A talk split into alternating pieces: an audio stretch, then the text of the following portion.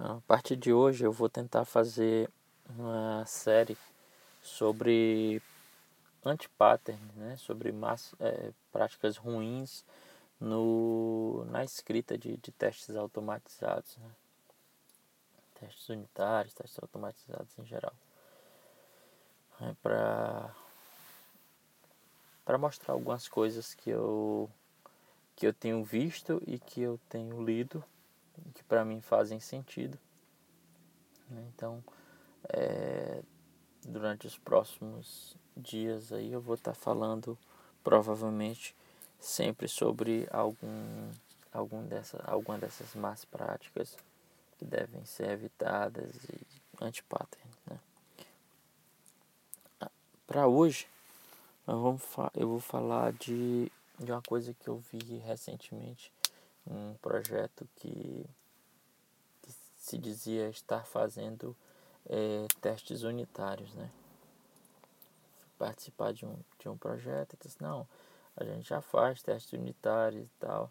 E, eu resolvi dar uma olhada no que eles estavam é, fazendo. De fato, os testes estavam lá, mas para minha surpresa, alguns deles não eram testes por que, que não eram testes? Porque, é, apesar deles exercitarem é, o método ou a classe que eles estavam querendo testar, que eles pretendiam testar, eles não possuíam é, verificações, né? que é a terceira fase de um teste. A gente já falou sobre isso em algum, em algum episódio lá atrás, em que um teste ele é composto de três partes, basicamente, que é o contexto, né, onde você, que é geralmente representado pelo setup de, de, de lá no, no, no JUnit, né, que é onde você é, estabelece o, o, os parâmetros onde aquele teste vai funcionar. Né? O nome já está sugerindo, é o contexto em que aquele teste vai ser executado, né? a situação inicial. Você tem o comportamento, que é a parte principal do teste, ou é a parte que está sendo que é testada, né? Tá querendo, que está se querendo testar.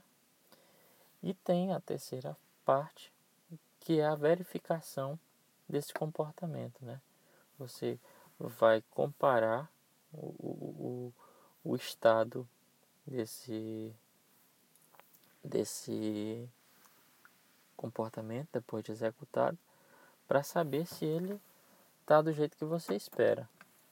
Né? Então, geralmente você faz isso verificando o estado de, de, de variáveis, de instância da classe, ou é, verificando se um determinado classe é, é, que gera dependência na né, que você está testando, se ela foi atingida de alguma forma, né, se algum método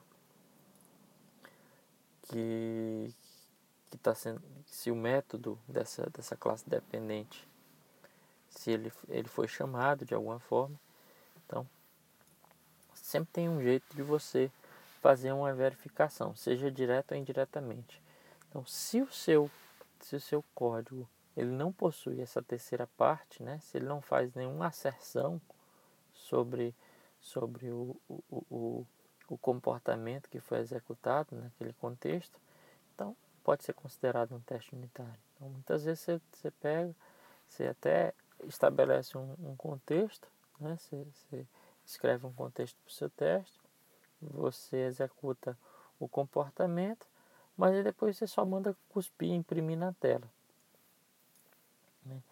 Quando você faz isso, você está você tá dizendo o seguinte, ó, alguém vai ter que vir aqui e olhar os resultados que eu estou imprimindo na tela para saber se ele está correto ou não. E aí quando você insere um, um, um, uma variável humana no processo, você está é, tirando a característica de automatização. Né? Você fazer aquilo sem a interferência de um ser humano. Então, para você fazer isso, você também tem que dizer para a máquina como é que ela tem que verificar aquilo lá. E você faz isso através das asserções. E aí tem um milhão de formas de você fazer isso. Ok? Então, não ter asserções é, em, uma, em, um, em um teste faz dele um não teste. Ok? Então fica aí. É, um grande abraço e até amanhã.